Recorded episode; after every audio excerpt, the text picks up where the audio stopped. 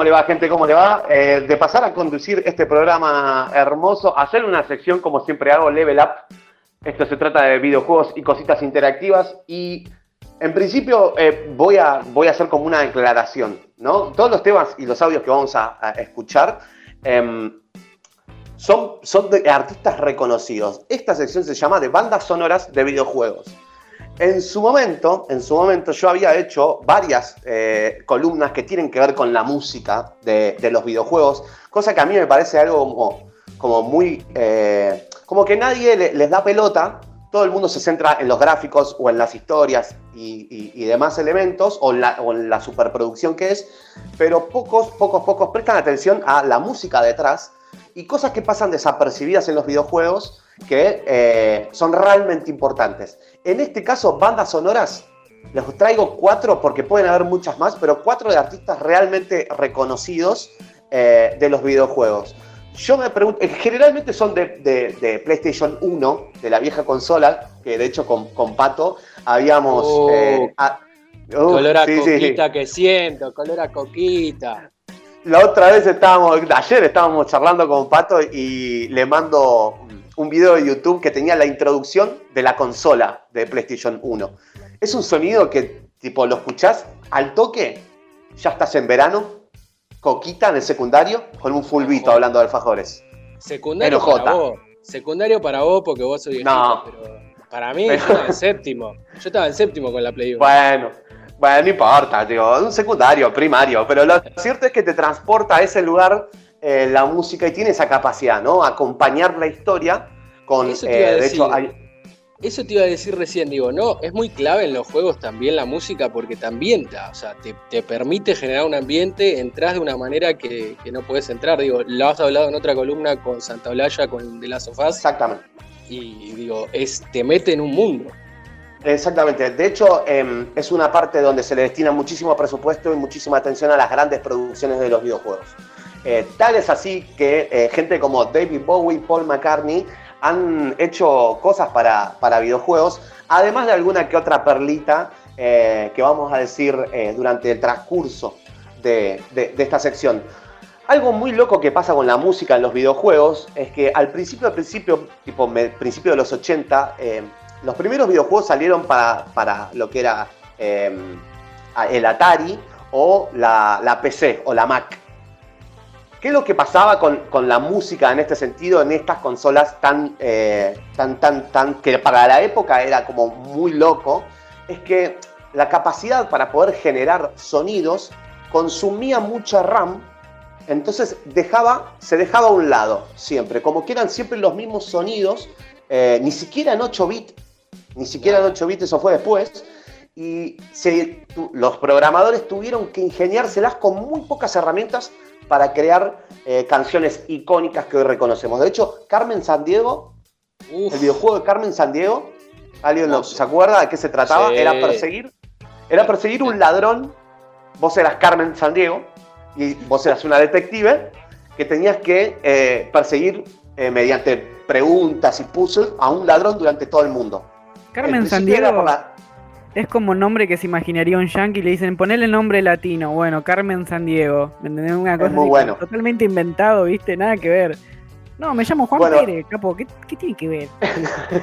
yo me acuerdo que eh, cuando jugué por primera vez, era muy chiquito, eh, yo me acuerdo que me sorprendí porque el sonido salía igual a pesar de que mi computadora no tenía parlantes. Y yo me preguntaba, ¿de dónde sale ese sonido? Bueno, ese sonido salía directamente de la CPU. O sea, usaba... Euge, eh, los ¿me acabas? Me acabas de responder como una especie de. ¿Viste esas cosas que viviste de chico y, de, y, y, no estás segura si las soñaste o te las inventaste? ¿Nunca les pasó como ese recuerdo que no entiendo si mi mamá me lo contó, me lo armé, lo soñé? Yo decía, yo tuve mucho tiempo la compu sin parlantes y decía. ¿Qué onda? ¿Será que salía el sonido? Yo estaba flasheando. Ay, gracias, gracias. No, no, no, no esas cosas pasaban. No, no, poneme ahí un tema de los redondos, Ellen. Eh, no, mentira, no lo hagas porque no, no, tiene nada que ver con los videojuegos. eh, pero no, lo cierto es que muchas de, de, de, las cosas salieron desde la creatividad de los desarrolladores y recién tiempo después, ya entrado más en, la, en, en los 90, entrado realmente en los 90, la industria de la música se empezó a interesar en los videojuegos. Tal es el caso de David Bowie, eh, que fue precursor en este sentido con la canción eh, New Angel of Promise, que vamos a escuchar a continuación.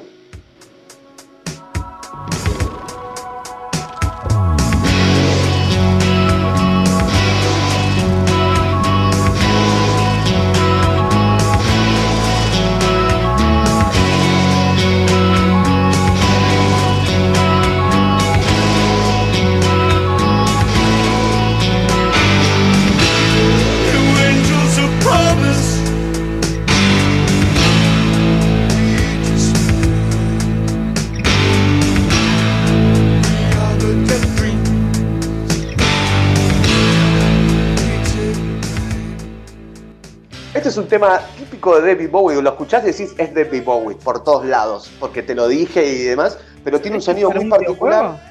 Es, para un videojuego que es de 1999, se llama Omicron, de Nomad Soul, de el, espíritu nómada. Eh, David Bowie, hay varias perlitas con respecto a esto, porque David Bowie no solamente hizo la música, sino que se metió muchísimo en el desarrollo de videojuegos y es conocido la, afición que tiene eh, el músico con respecto a la ciencia ficción. De hecho, ha participado en, películas, en superproducciones, como parte de los personajes que tenían que ver en, las historias de ciencia ficción. Eh, es un videojuego eh, producido por Quantic Dreams y distribuido por Eidos Interactive. Eh, ahora son nombres que medio extraños, pero en su, momento, para la, para la época, eran productoras que le estaban metiendo fuerte a la industria y David Bowie no solamente hizo la música, este temazo, que lo pueden escuchar es un temazo en serio, eh, lo pueden encontrar en YouTube sin ningún problema. David Bowie tuvo participación en la historia, el desarrollo de la historia y en el diseño del videojuego, de las mecánicas y demás, e interpretó dos roles dentro del juego. El primero era un personaje que se llamaba Boss, un personaje medio forajido de las autoridades, eh, y después era un colaborador de la Resistencia, porque es un, videojuego que va, va por ahí de un de un escenario poco apocalíptico, eh, medio cyberpunk y demás, que se llamaba Reeves Gabriels, eh, y también era como integrante de una banda dentro del juego que se llamaba The Dreamers. Era una banda virtual que tocaba dentro de la ciudad de Omicron. Las cosas, además. Remetido. metido hasta, la, hasta las pelotas. ¿En qué año era esto que dijiste? 1999. 1999. Es, de hecho, es una colaboración bastante fuerte que, hace David Bowie. Se rumorea que también puso plata en su momento. De hecho, el director. Sí. ¿Viste Phil Collins que tenía la carrera que se había acabado, más o menos, y después revivió mucho con la música que empezó a hacer para las películas, para Disney especialmente? Para Disney. Para mí que Bowie dijo, acá pongo unos, unos mangos y salgo adelante. Pues en los 90 estaba medio de capa caída Bowie ya estaba medio capa caída, pero en realidad era un tipo que estaba haciendo la gran vida y dijo, bueno, voy a sacar un tema cuando se me canta las pelotas. Eh, y, pero se, interesó mucho en los proyectos que tenían que ver no solamente con los videojuegos, sino con la ciencia ficción en, general, y los videojuegos le pareció como una ventana muy interesante. De hecho, incluyó a la esposa en uno de los personajes, y Bowie pasó un mes en París filmando para Quantic Dreams eh, en lo que es captura de movimiento. Un mes de Bowie, chicos, sale mucha plata. Mucha plata. Y de hecho esto lo hizo medio gratis. O sea, por eso se rumorea que hasta quiso poner plata porque le interesaba el proyecto. Otro dato también, pero este es un poco más reciente, es de un juego que se llama Destiny. El juego Destiny actualmente se encuentra en su parte 2, Destiny 2. Se lo puede encontrar en Steam, es un juego que se juega online. También es de ciencia ficción, de naves espaciales, de, una guerra intergaláctica, una historia que no viene mucho al caso, pero es donde Paul McCartney encuentra eh, un lugar para meter un tema. Un tema. Y es. ¿Cómo? ¿Dónde entra Paul McCartney acá? Digo, ¿qué carajo hizo?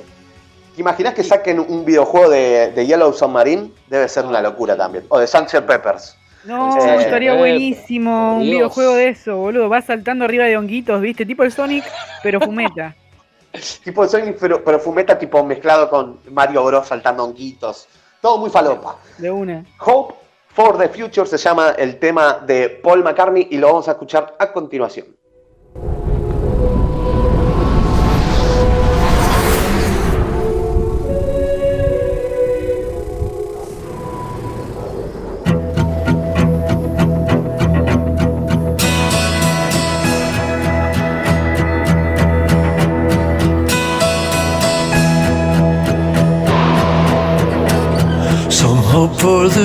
Future. Some wait for the call to say that the days ahead will be the best of all. We will build bridges up to the sky. Yo compro, yo escuché la primera vez y dije, esto no puede ser de un videojuego. Es Paul McCartney, ¿qué tiene que ver? Investigando un poco más, eh, verdaderamente eh, era para un videojuego. De hecho, se hizo exclusivamente para el lanzamiento de, ese juego. Y no es que es tipo como antes se hacía, existía una canción previa al programa. el- por ejemplo, eh, es un ejemplo que vamos a ver, pero hay videojuegos, por ejemplo, de, fútbol americano, que cada vez que eh, tu equipo metía un- un touchdown, que, era como, que es como el gol del fútbol americano, eh, sonaba una canción. Esa canción eh, ya estaba pregrabada, de hecho había muchas canciones de artistas reconocidos y lo único que tuvo que hacer la productora es pagarle para poder usarla. Pero en este caso, Paul McCartney es como que viene eh, a, a poner, y esto pasó en el 2014, puso un tema, le pagaron y hizo un tema, distinto O sea, a Bowie, que Bowie lo hizo como medio que era. Ponías un gol y, y así sonaba Paul McCartney después del gol. No, no, ese es en la NFL. No, no, ese es en el Destiny, que es el videojuego de ciencia ficción, el de la NFL, de National Football League, que también era el PlayStation 1, en los primeros CDs, eh, te podías escuchar a Aretha Franklin, por ejemplo, como festejando un gol. No, no, no.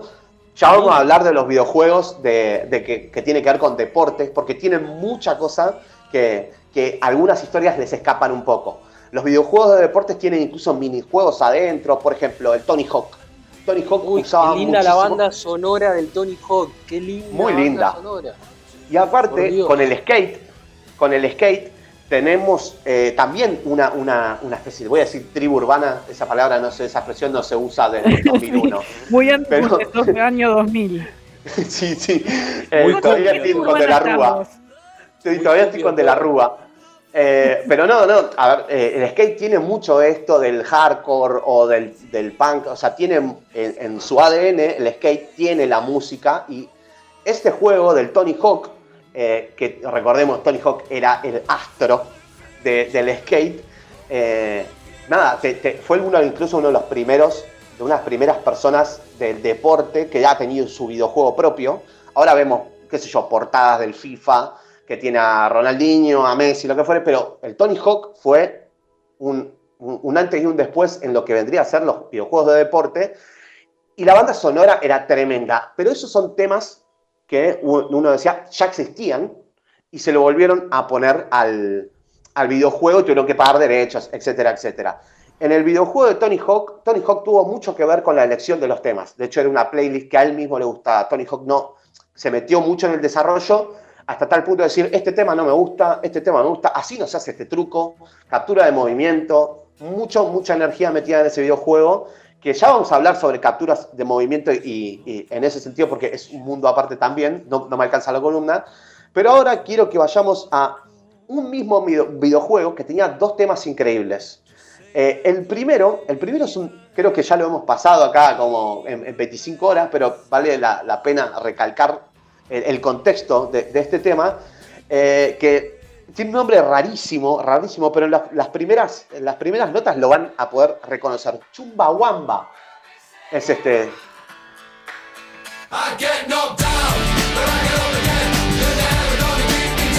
¡Gol! ¡Gol!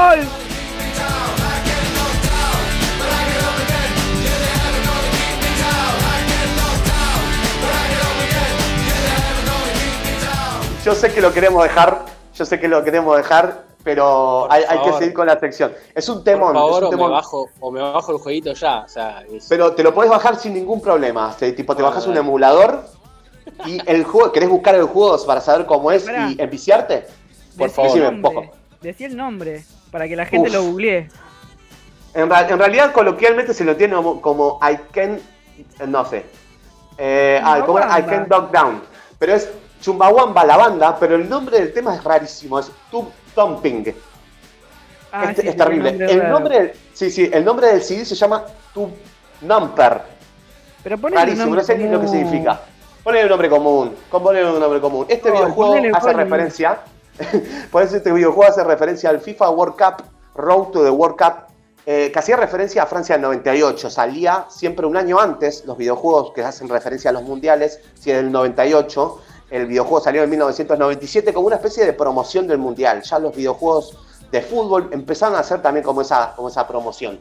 Hoy en día hay todo, una industria con respecto a lo que es el género videojuegos, sobre todo del deporte y sobre todo del fútbol, que mueve miles de millones. Y podemos hablar comparaciones y los grandes saltos gráficos que implicó esto, porque era uno de los videojuegos más vendidos, siempre fueron los de fútbol. Eh, así que esto siempre da para hablar lo que es el deporte y lo que es el eSport en, en materia de fútbol, que es casi, casi, casi tan. Hay tantos fanáticos como de fútbol, más, eh, no voy a decir analógico, pero fútbol real o no, no virtual, si se quiere. Pro Este Evolution sí, International el Pro Evolution. Superstar Soccer Deluxe. Deluxe. Por favor. La Play 2 qué era ese lindo. juego, la Play 2 era ese juego directamente. La Play 2 era ese juego. Este videojuego, que recordemos el FIFA 98 Road to the World Cup, también tiene otro temardo que eh, recordemos es de la productora Electronic Art, que es Artes Electrónicas, que se llama Blur, la banda, el tema se llama The Song 2.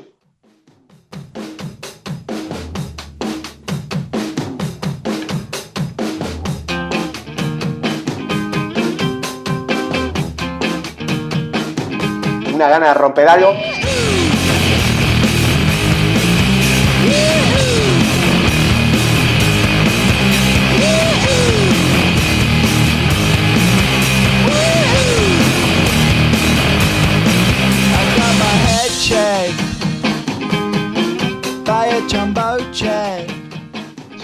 Si alguien me dice qué, de qué se trata la letra, no tengo la más remota idea, porque lo único que escucho es chamba, chamache. Es Ah, lo único que escuchaba el sí. pibito. Googleás, "Woohoo", seguro que te salta. Tipo, el tema del De Pero de hecho, coloquialmente, si vos lo buscas en Wikipedia, te sale entre paréntesis Woohoo.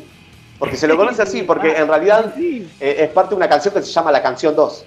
Eh, el título de la canción es esa, o sea que Ahora es más interesante loco, Woohoo. Qué loco porque ponele que si hiciéramos un juego de fútbol acá en Argentina, la música sería completamente diferente.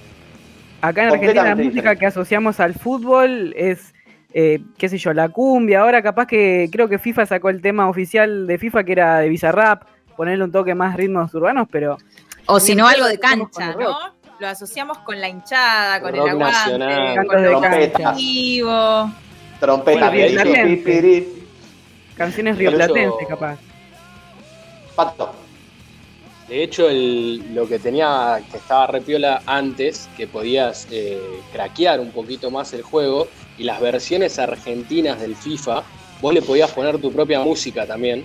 Entonces, la parte más linda del FIFA, generalmente con, con lo que respecta a música, más allá de las hinchadas y los cantitos, todo, es en el entrenamiento o en el armado del equipo, que vos podés poner la música que se te cantaba y no sé, poder, capaz estabas escuchando Los Redondos, ya que te- ahí tiene algo que ver con la sección, por ejemplo, que querías decir antes, y ponías Los Redondos y de repente estabas armando la formación escuchando los platitos Ricobar. Sí, sí, ponías el catadía de delantero, no te importaba nada, no querías que defendiera. Querías que sea delantero, el catadía era un gol de tiro libre. Play Es 1, así. Roberto Carlos, Roberto Carlos arriba en la Play 1, por favor, siempre. Ol- olvídate, Roberto Carlos tenía la capacidad de correr eh, máxima de ese videojuego, de- lo tuvo hasta, que, hasta el día que se retiró y de- al día donde llegó el FIFA, eh, tenía la capacidad máxima de correr y era una bestialidad. Elegía a Roberto Carlos y era como jugar deslealmente, básicamente. Y hay algo muy interesante que dice Pato con los videojuegos de, de deportes, sobre todo por nuestra, nuestra, nuestra cosa de, futboleros argentinos y futboleras argentinas, es que eh, esta capacidad de poner temas y de argentinizar el FIFA también te da la posibilidad de po- poner a, a Doc Sud eh, eh, jugando con Boquita y era tu amigo que era hincha de Doc Sud jugando con Boquita eh, y cuando venía el tema de Blur, eh, nada, te pegabas piña con tu hermano porque festejaba, te festejaba un gol. Eh, déjenme en los comentarios quién se ha cagado a trompada con su hermano por, por, por un jueguito de fútbol y van a saltar mucha gente. Con el bujo de fondo, exactamente. O, o quién hablaba apagado la Play de la calentura. Olvídate. Esa olvídate. Para mí vos. Tipo, la pagás, la pagás, directamente la pagás. Para mí, Sí. para mí vos, Pato, le hiciste. Sí, porque No, ¿quién no, no la hizo? Como diciendo. No, Era ¿quién no, ha, clásica. pa- quién no ha pasado esa secuencia? Sí, esa secuencia pasó. Yo No. capaz que sin querer golpeaba un cable, pero no, jamás apagar la Play. jamás. Hay algo que le pasaba a muchísimo. las paredes. Piñas Uy, a las golpeas. paredes. Yo me acuerdo algo, yo me acuerdo. Bueno, se transformó en Sí, sí, sí. masculinidad a la orden. Se transformó Estamos, esto. es- está- yo estoy contando situaciones traumáticas que vivíamos. Hay que exorcizar esos demonios también, perdón. bien, está bien, No, está no, bien. no Por más. ejemplo- La otra chica se abrió todo con toda la vida. Yo no puedo contar de mis problemas jugando a Winning. Listo. Entendí. La comparación, gente, la comparación nos van a odiar. Pero no importa. Decir que esta sección está por terminar y lo voy a dejar como una perla para que ustedes busquen. Eh, había un videojuego que se llama, sigue habiendo, se llama Halo 2. Un juego muy conocido de primera persona, también de ciencia ficción. La ciencia ficción como me persigue. Eh, y una banda muy conocida que se llama Incubus hizo un tema que se llama The Odyssey. Un tema que si vos lo escuchás es muy... eh, me, hace- me hacía acordar a Yes, en, los, tipo plena época de rock progresivo de los 70, me hacía acordar un poco a eso. No se los pongo porque dura 40 minutos, porque en realidad es una parte de, un EP que después largó Incubus, que dejó afuera un CD, lo metió dentro del juego y después no le importó nada. Digo, tengo plata, lo saco igual. Es un tema de 40 minutos. Se lo dejo para que lo googleen Incubus de Odyssey y damos por terminado la sección ahora. Y prometo traer grandes accidentes de, de la PlayStation 1 en, en otras secciones. Uh, vendiste ya la próxima sección, me encantó. Bueno, fue la columna de Eugenio Perregrini, comentada por Pato Pellegrini y Federico Bosco, que se han visto muy interpelados. Level Up por Eugenio Perregrini, seguimos con lo último ya de hoy, de 25 horas por Radio